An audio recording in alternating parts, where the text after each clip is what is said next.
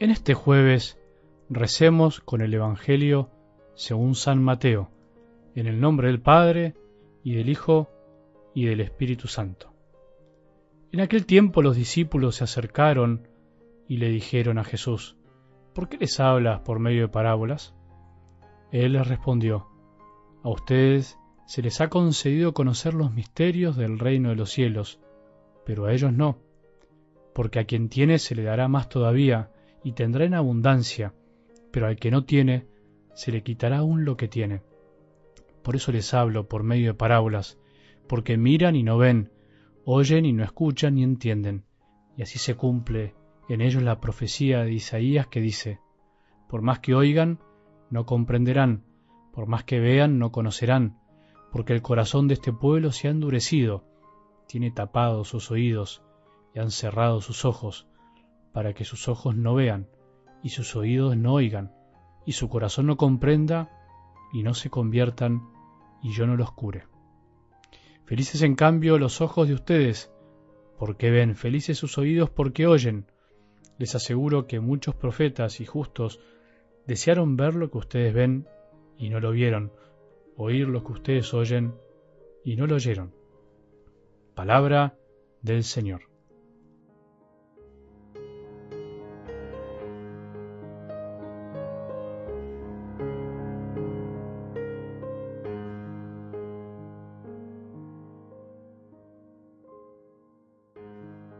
Cuando andamos como Martas en la vida, cuando andamos haciendo cosas por hacer sin frenarnos a reflexionar por qué estamos haciendo lo que hacemos, terminamos viviendo la vida a los ponchazos, como se dice acá en Argentina, a los tumbos, a las caídas, cansándonos muy fácil, por ahí muy bien, por ahí con mucha eficiencia, siendo muy capaces hacia afuera, pero sin profundidad.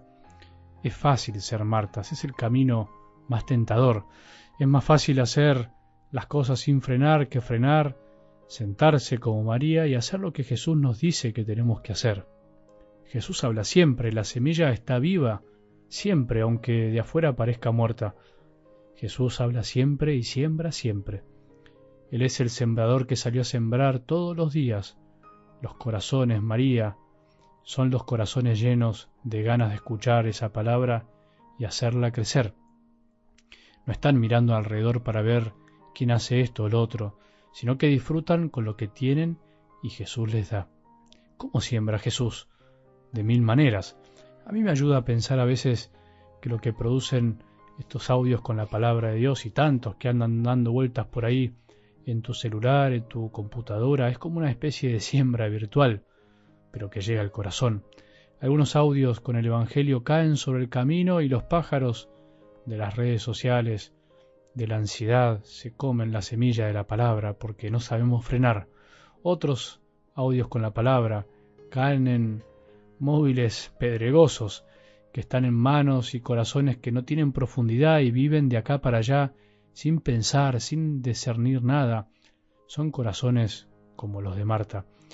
Otros audios con la palabra del Evangelio caen en celulares y móviles llenos de otras cosas, cargados con muchas preocupaciones, con la memoria llena de fotos, videos, que lo único que logran es ahogar la palabra que quiere crecer. Y de alguna manera, hoy la palabra que escuchamos tiene que ver con lo que estamos diciendo, porque hoy Jesús habla de ellos y de ustedes.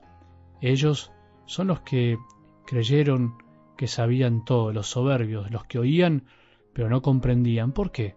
Porque pensaban que comprendían entonces con esa actitud no podía penetrar ni dar fruto en ellos la palabra. Al decir ellos Jesús se refiere seguramente a los fariseos, a los que están cerrados de corazón, y son aquellos a los que se les va a quitar todo algún día cuando vuelva Jesús.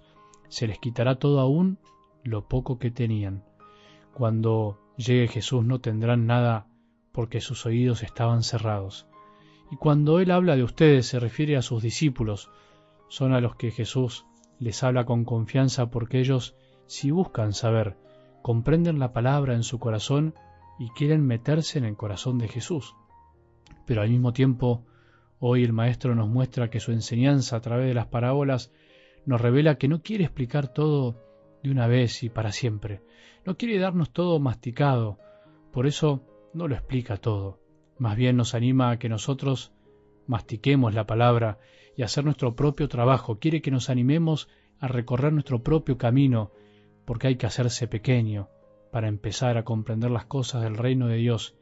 Y así a través de la escucha de la palabra y de ir asimilándola, vamos viendo cómo sus enseñanzas rompen contra nuestra mentalidad, contra nuestra cultura, contra las cosas que pensamos o nos enseñaron, y así la palabra de Dios va metiéndose en nuestras vidas de a poquito.